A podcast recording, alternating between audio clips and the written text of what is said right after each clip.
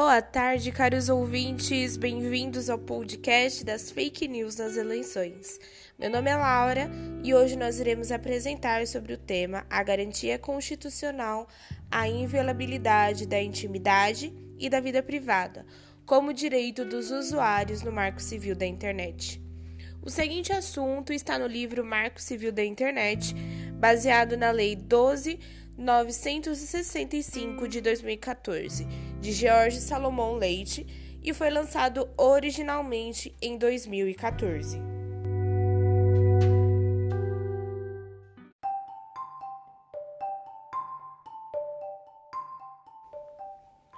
De início, irei falar o que é o Marco Civil da Internet. O Marco Civil da Internet, portanto, consiste em uma lei sancionada pela presidente Dilma Rousseff em junho de 2014, a qual estabelece diretrizes para o uso da internet no Brasil, como princípios, garantias, direitos e deveres da parte. É, o Marco Civil também é conhecido como a Constituição da Internet Brasileira. Por isso, a lei tem por objetivo central disciplinar a relação entre empresas operadoras de produtos ou serviços associados à internet e os seus respectivos usuários dentro do território nacional. Uma curiosidade sobre o processo de desenvolvimento do Marco Civil foi a participação do povo, que podia comentar os artigos e opinar por meio de audiências públicas ou portais da internet relacionados ao projeto, como e-democracia e e-cidadania.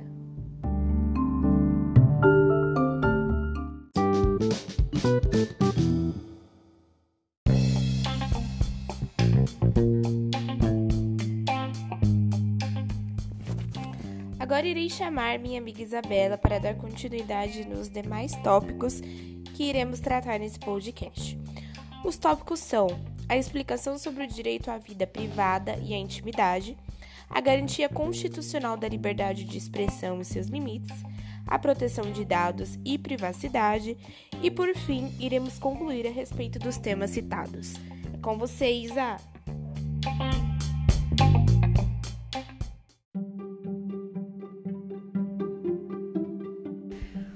Olá, ouvintes! Meu nome é Isabela Vargas e vou discorrer um pouco mais sobre o direito à vida privada e à intimidade, bem como a garantia constitucional da liberdade de expressão e seus limites.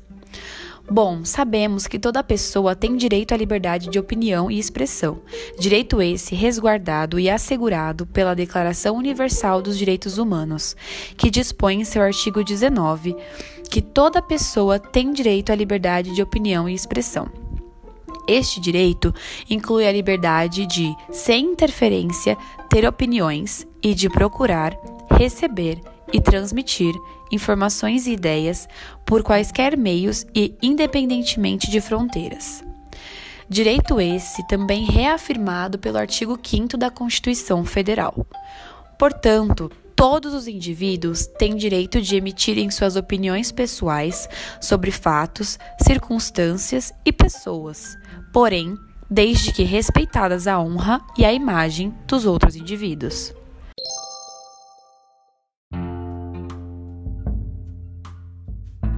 Em contrapartida, as fake news, na maioria das vezes, são criadas com o objetivo de causar danos à imagem de alguém, principalmente em período eleitoral.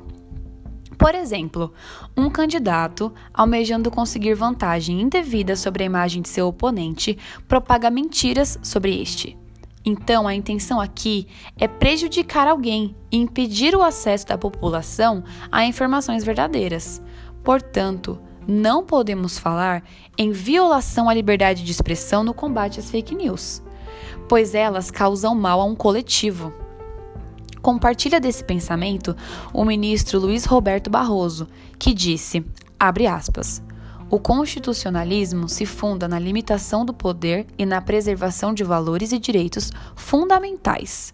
A democracia, por sua vez, é um conceito construído a partir da soberania popular, em cujo âmbito se situa o princípio majoritário. Assim sendo, sempre que se impede a prevalência da vontade da maioria, produz-se automaticamente uma tensão com o princípio democrático. Fecha aspas.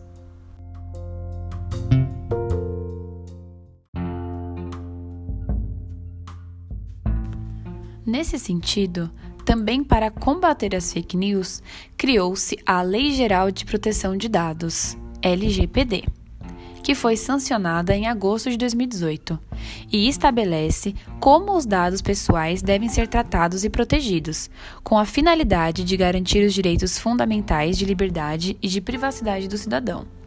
Um dos grandes pilares da LGPD é a obrigatoriedade do consentimento do cidadão para tratamento e uso de seus dados pessoais. Pela lei, o cidadão é o titular dos seus dados pessoais, implicando diretamente na forma como empresas e governos podem usar essas informações.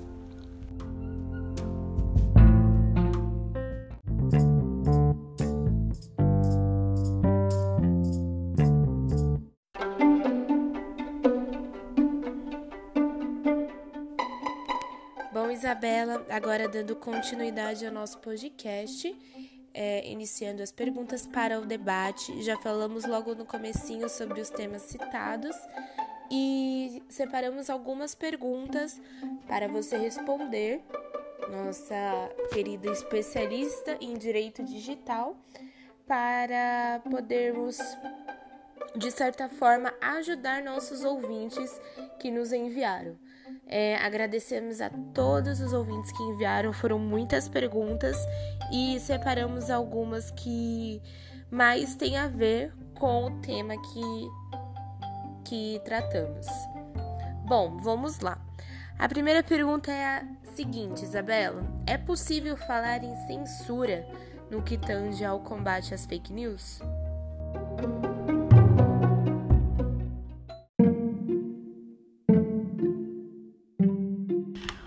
Oi, Laura. Obrigada pela pergunta e obrigada ao ouvinte João Bezerra da Silva que mandou a pergunta pra gente. Então, é um assunto muito complexo, pois aparentemente há uma colisão entre o direito à liberdade de expressão e o combate às fake news.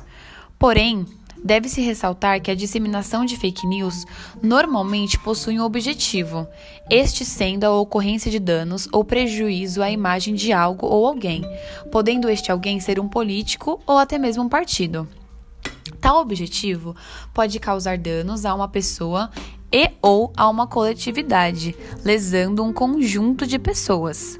Nesse âmbito, preceitua ainda o ministro Luiz Roberto Barroso, ao dizer que o constitucionalismo se funda na limitação do poder e na preservação de valores e direitos fundamentais.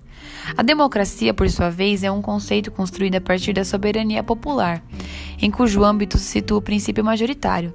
Sendo assim, sempre que se impede a prevalência da vontade da maioria, se produz uma tensão com o princípio democrático.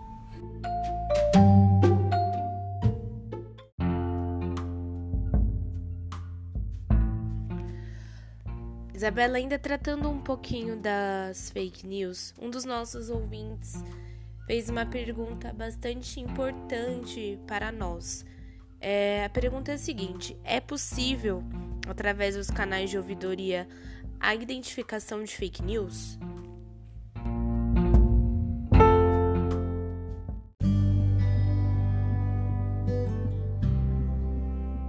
Realmente, Laura, muito importante essa pergunta. Então, todos os sítios dos tribunais estão preparados para identificar falas inventadas e imagens distorcidas. É, puxando um pouquinho o âmbito que a gente está conversando a respeito de liberdade de expressão e pensar no bem coletivo, né, e na soberania popular, nesse ano, com a pandemia do coronavírus, é, o governo de São Paulo criou canais exclusivos de comunicação para combater as fake news e divulgar informações verdadeiras sobre prevenção e enfrentamento ao coronavírus, né? É, porque a divulgação de informações oficiais corretas para a imprensa e população é imprescindível para evitar o pânico e proteger a saúde de todos. Então, esse é só um exemplo de que o governo é, criou algumas medidas para poder combater as fake news, pensando justamente no coletivo, na soberania popular, na vontade da maioria, né? E respeitando a vontade da maioria é função e dever do Estado combater as fake news, criar canais para isso, criar aplicativos, grupos é, para combater realmente as fake news que são podem ser consideradas, né, um câncer nos dias atuais.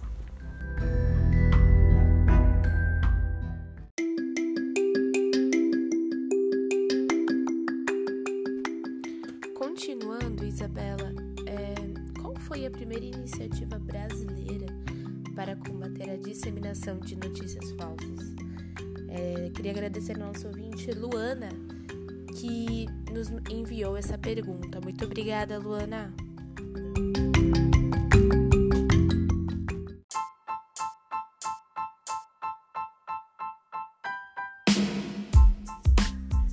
Quem nos enviou essa pergunta foi a Luana Batista de Jesus. Luana, muito obrigada pela sua participação. Então, foi a Lei de Imprensa, número 5250, de 9 de fevereiro de 1967, que previa a criminalização da conduta de publicar ou divulgar notícias falsas ou fatos verdadeiros, truncados ou deturpados. Entretanto, essa lei não foi recepcionada pela Constituição Federal de 1988. Com isso, o Marco Civil da Internet veio mais tardiamente ao nosso cotidiano para preencher essa lacuna.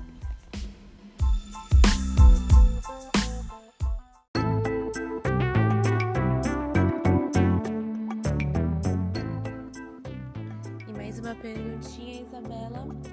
É, ao tomar conhecimento Marco Civil protege o direito constitucional e a inviolabilidade da vida privada?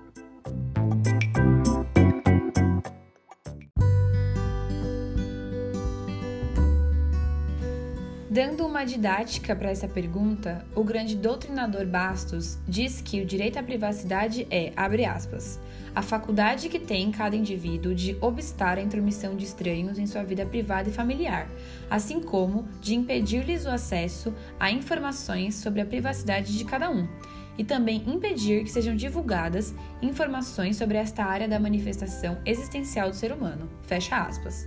Com isso, o Marco Civil da Internet visa a proteção da vida privada, ressaltando em seu capítulo 2 os direitos e garantias, estabelecendo inclusive punições para essas ações.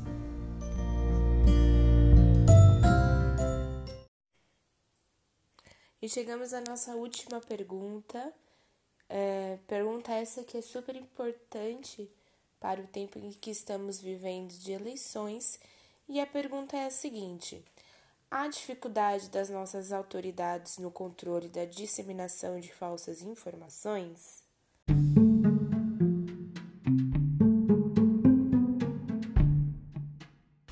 Pergunta do querido Ricardo Sales, muito pertinente, inclusive nessa época de eleições que estamos prestes a vivenciar. Muito obrigada, Ricardo, pela sua participação. É, existem dificuldades na medida que as falsas informações chegam em milhões de pessoas numa velocidade extraordinária. Porém, todas serão removidas por decisão judicial, até porque se entende que essa disseminação é motivada por milícias digitais que usam robôs e perfis falsos. Há a possibilidade de rastrear esses grupos de comportamento duvidoso que atacam a Justiça Federal.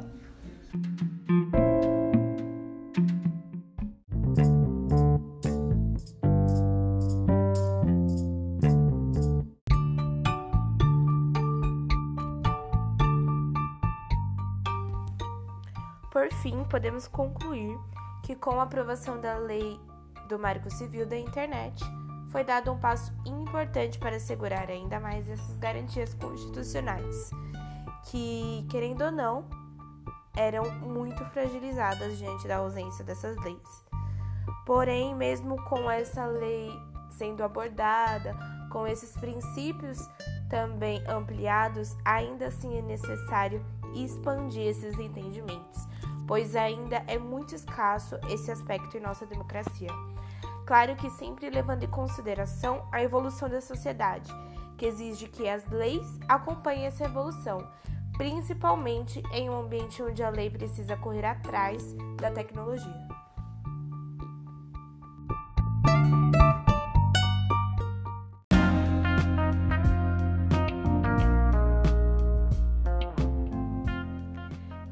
Terminamos nosso podcast, pessoal.